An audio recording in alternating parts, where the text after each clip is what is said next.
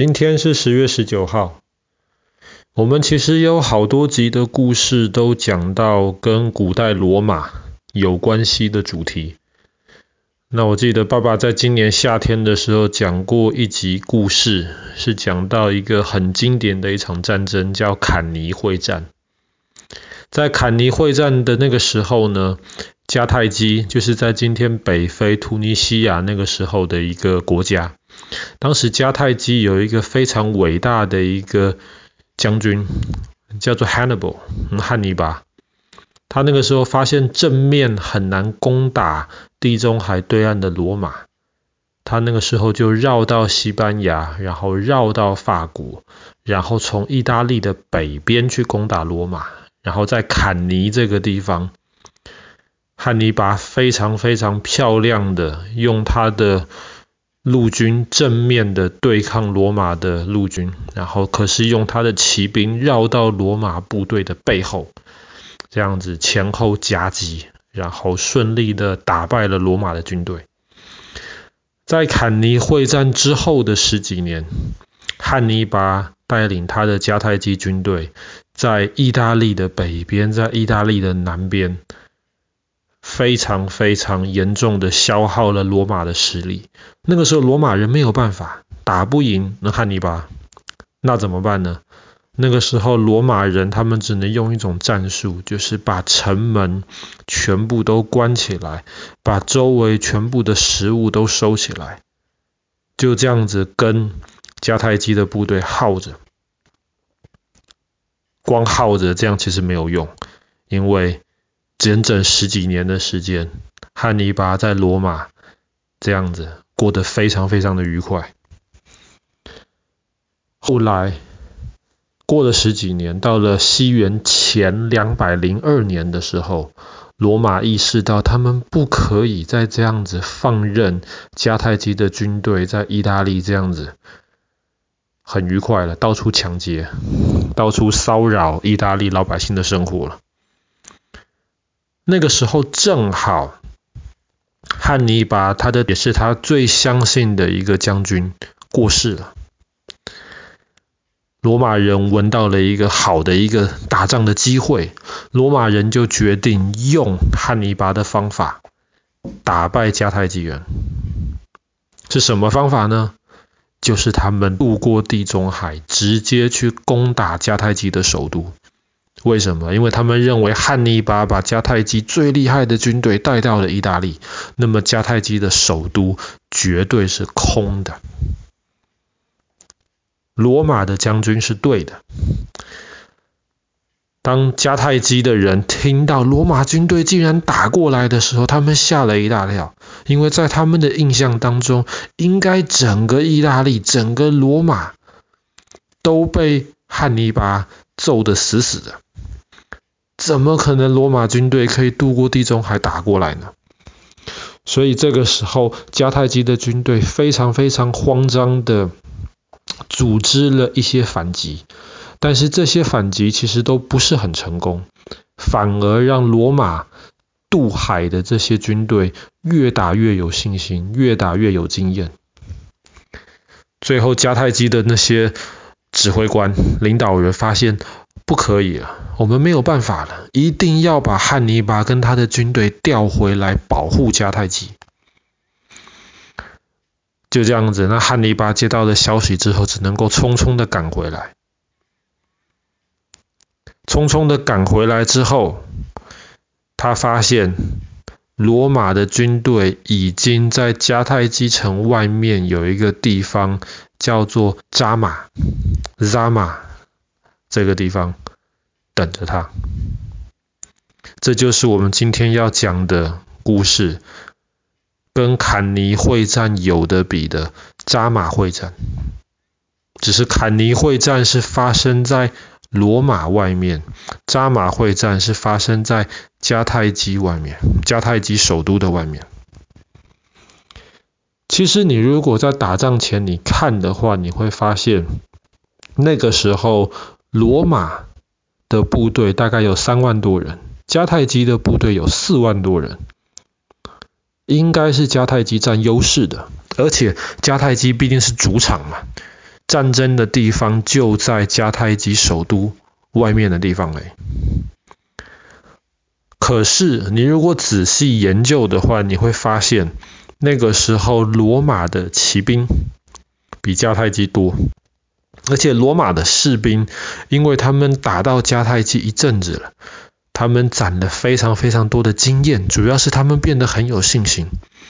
可是汉尼拔不一样，汉尼拔是从意大利匆匆的赶回来，他手下真的带了只有一万五千名左右是有经验的老兵，其他都是迦太基附近临时凑出来的。汉尼拔当然很聪明，所以他知道这次的情况跟坎尼会战的时候是不一样的，所以他这一次他为了特别预防人家用坎尼会战的方法打败他，他就把他这一万五千名老兵放在整个阵型的最后面。那最前面呢？最前面他找到了八十多头大象战象，他希望能够透过这些战象冲过去，然后打散罗马的防守。可是这个时候的罗马指挥官，他其实就是当时坎尼会战的那个指挥官的那个女婿，所以他知道坎尼会战罗马是怎么输的。这个指挥官非常非常的聪明，他看到汉尼拔把这些大象摆在前面，他就知道了，他就让罗马的部队里面第一排排得很松。中间留的这些通道是让大象冲过去的。我们知道大象冲起来很可怕，但是大象很难转弯，所以他就故意排得很松，让大象冲过去。而且呢，第一排排的是那些丢标枪的那些军队。等到大象冲过来的时候，他们就散开，然后往冲过来的这些大象丢标枪，然后旁边的那些骑兵就拿着号角发出一堆奇怪的声音。结果这一批冲过来的这些大象反而自己被吓到了，完全没有达到一开始想要的那个效果。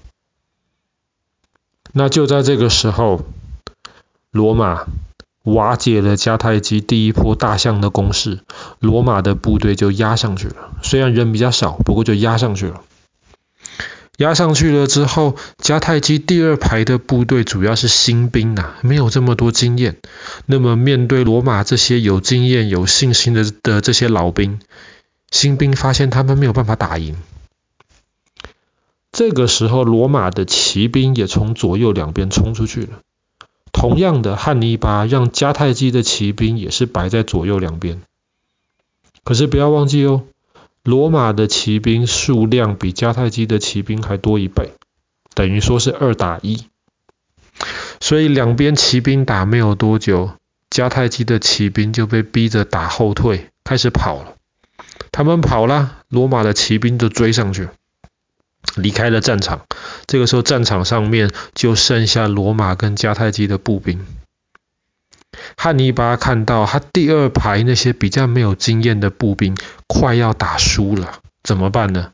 没办法，他只能把他最后一排这些老兵压上去。这些老兵果然很厉害啊，虽然人数只有一万五千人，对方有快三万人。可是，当这些老兵投入了战场之后，罗马跟迦太基就不胜不败了，双方就打平僵在那边。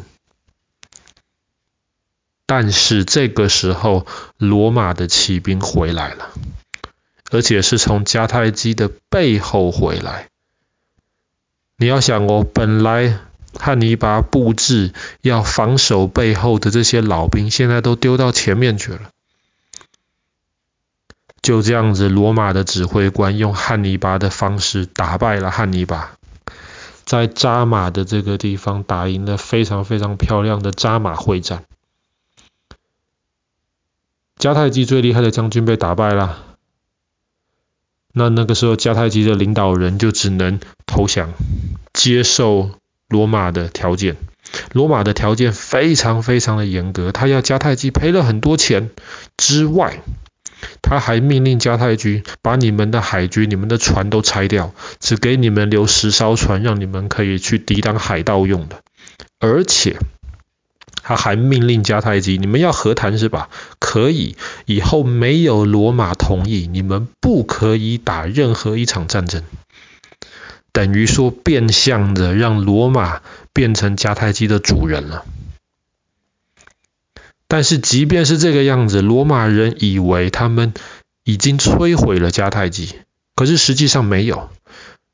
迦太基接受了这个和平条约、不平等条约，罗马人离开了之后，汉尼拔就变成了迦太基的指挥官、迦太基的领导人。他不止打仗很厉害啊。他在照顾老百姓的生活、恢复经济这件事情，他也很厉害。所以后来罗马人就发现，怎么这么快，迦太基好像又变强了。罗马人就意识到了，解决的问题只有解决问题的方法只有一个，就是要让汉尼拔消失。汉尼拔后来只能够逃离迦太基，逃到地中海各个不同地方去。有任何人只要反抗罗马，汉尼拔都会非常非常乐意去帮忙。那罗马最头痛的就是这个汉尼拔，所以后来罗马想尽办法要把汉尼拔给抓住。后来汉尼拔没有办法，逃不掉了。那罗马跟迦太基的这场战争就永远的结束掉。后来迦太基完完全全的被灭掉，变成罗马的一省。从此地中海沿岸，罗马就变成了最强大的国家。当然，我们知道后来又出现了一个伟大的人物，叫做凯撒。我们之前也讲过他的故事。接替他的是奥古斯都，罗马帝国的第一任皇帝。这也是一个非常非常优秀的领导者，所以后来才奠定了。接下来几百年，甚至你可以说上千年，罗马帝国的基础。